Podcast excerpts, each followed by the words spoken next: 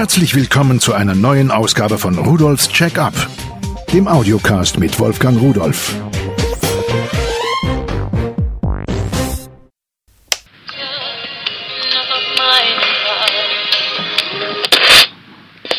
Alle, die noch ordentlich arbeiten für euch, wir vergnügen uns gleich mit. Habt ihr auch extra? Sie haben es gehört. Ich habe mir ein Radio zusammengebastelt. Herzlich willkommen bei Rudolfs Check-up. Das ist ein Bausatz und zwar nennt sich das das UKW Retro Radio zum selber bauen. Oh, So, und dabei sind alle Bauteile, Platine, Teleskopantenne aus einer massiven Hartpappe, ein Gehäuse mit einem magnetischen Verschluss, wo das alles eingebaut wird, alles schon vorbereitet. Und man muss also gar nicht mehr so viel machen, aber löten. Sie müssen einige Bauteile noch auf die Platine löten, Verbindungen herstellen zum Lautstärkeeinsteller, zur Abstimmung und so weiter. Und die Antenne muss eingesetzt werden und angeschlossen werden. Also eine Stunde so etwa braucht man, wenn man geübt ist.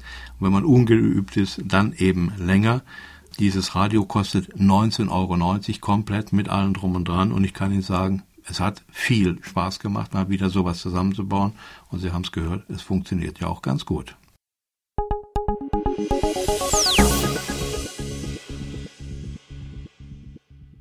Wenn Sie daran Spaß hatten, vielleicht haben Sie auch Spaß an dem nächsten Bausatz. Nochmal ein Radio, aber diesmal ein Röhrenradio. Röhrenradio? Hm. Sie wissen, früher gab es diese kleinen Glaskolben und äh, da drin äh, war so Metall, äh, alles ganz wirr da durcheinander.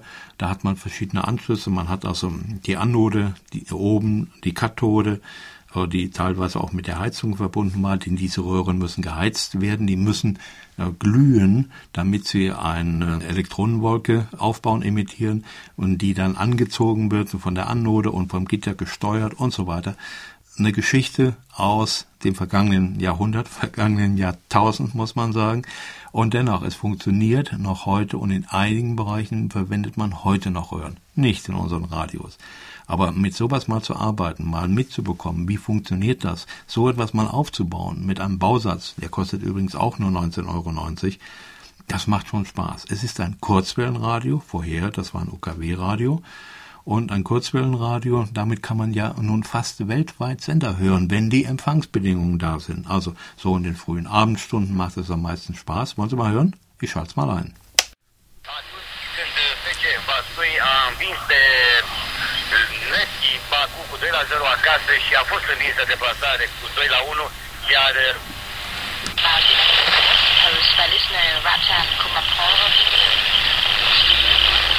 Baku cu 2 la 0 acasă și a fost învinsă deplasare cu 2 la 1, iar Frank listener James Kemmerly of the U.S. for DVD and book he Evans Carlson, a revolutionary member of the U.S. der Empfang ist nicht konstant und so etwas, aber auch das herauszubekommen, das Gefühl und das mal nachempfinden zu können, wie das so gewesen ist, eine schöne Sache. Also wirklich ein Ding, was nur Spaß macht.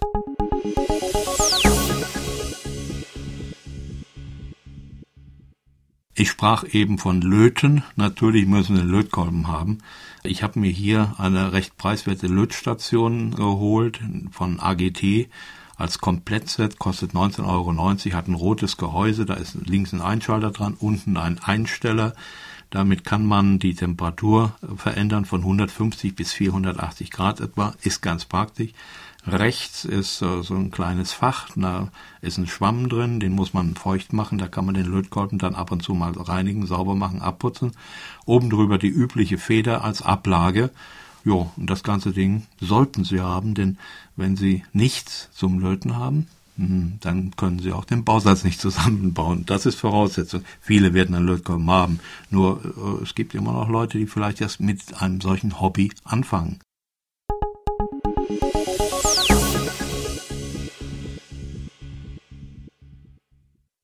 Zum Löten brauchen wir natürlich auch Lötzinn. Äh, Habe ich hier gefunden, gibt es in 15 Gramm Portionen in so einem kleinen Glasichtröhrchen, so ein Spender, da zieht man immer Stückchen von dem Draht raus äh, und kann dann diesen Spender in die Hand nehmen, gleich äh, um den Lötdraht zu halten. 15 Gramm 2,90 Euro. Müssen Sie auf jeden Fall haben und Sie können damit mehrere Radios zusammenlöten. Zwei habe ich hier zusammengelötet damit und habe immer noch die Hälfte übrig.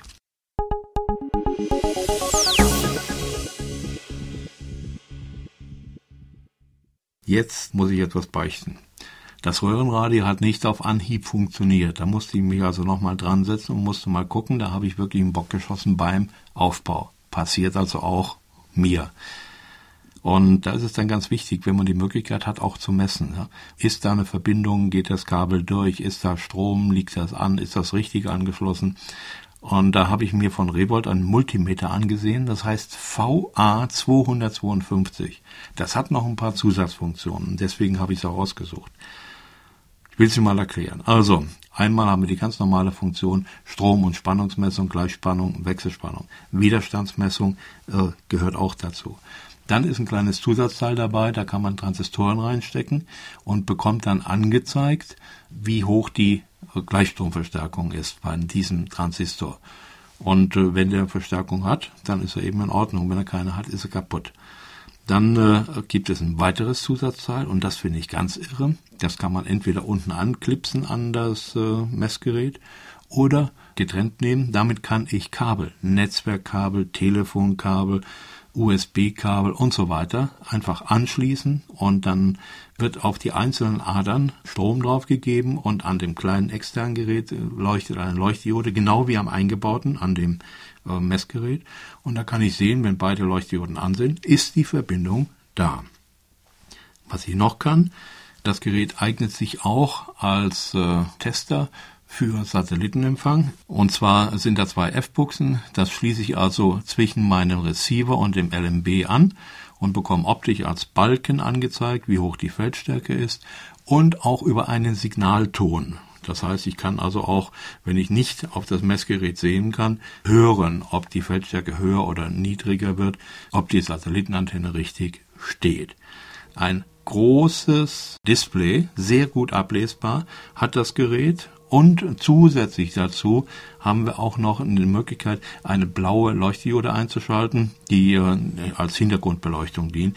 Also selbst in Dämmerung, wenn es irgendwo ein bisschen schwierig ist mit den Lichtverhältnissen, selbst da kann man das Display gut ablesen. Also äh, alles das, was man so hat. Ich habe Ihnen noch nicht alles erzählt, das Ding kann noch viel mehr, aber mir hat's gefallen und 36,90 Euro für ein Gerät, was das alles kann.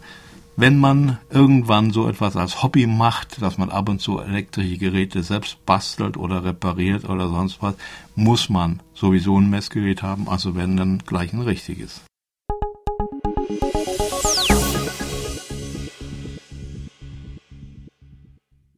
So, ich muss sowieso mit Brille arbeiten.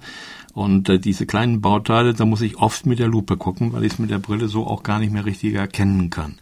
Und da habe ich mir von AGT eine Stirnlupe, Profi nennt die sich, geholt, äh, weil die einen, äh, einen kleinen Kasten dabei hat.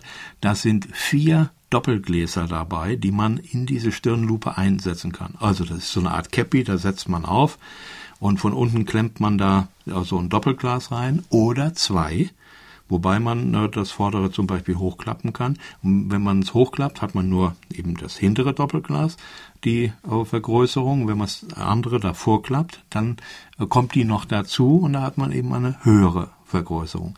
Und je nachdem, welche man kombiniert, kommt man bis zu einer 8,75-fachen Vergrößerung. Das ist also wirklich mächtig. Da kann ich auch ganz, ganz kleine Sachen sehen. Das Ding ist praktisch auch, äh, weil es oben drauf noch einen kleinen Scheinwerfer hat, so einen Mini-Scheinwerfer, den kann man einschalten und hat dann dort an der Stelle Beleuchtung, wo man gerade hinguckt, den kann man da genau drauf ausrichten. Ist zwar nur eine Glühlampe, noch keine LED, aber äh, hilfreich auf jeden Fall und 14,90 Euro, ich habe dann die Hände frei und brauche meine Lupe nicht mehr zu halten. Ist ein tolles Teil.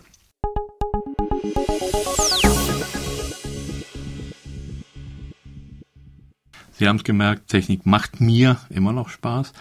Und äh, es ist auch ganz wichtig, dass wir wissen, womit wir umgehen, wie die Sachen funktionieren, wie sie zusammenhängen. Und vielleicht auch wichtig, dass wir unseren Kindern und Enkeln die Möglichkeit geben, mal die Erfahrung zu machen, wie funktioniert etwas und habe ich Spaß daran. Denn wir in Deutschland brauchen unbedingt diese Fachleute. Das, was jahrzehntelang versäumt worden ist, wird jetzt bejammert. Aber stellen Sie sich vor, Sie würden Ihren Kindern oder Enkeln einen solchen Bausatz geben, Sie hätten Spaß dran, es würde ein Hobby daraus und vielleicht später sogar ein Beruf. Ich meine, das wäre doch eine tolle Sache. Ich wünsche Ihnen viel Spaß mit der Technik und tschüss. Übrigens, alle Geräte, die ich Ihnen vorgestellt habe, finden Sie unter www.pearl.de-podcast und noch viele, viele mehr.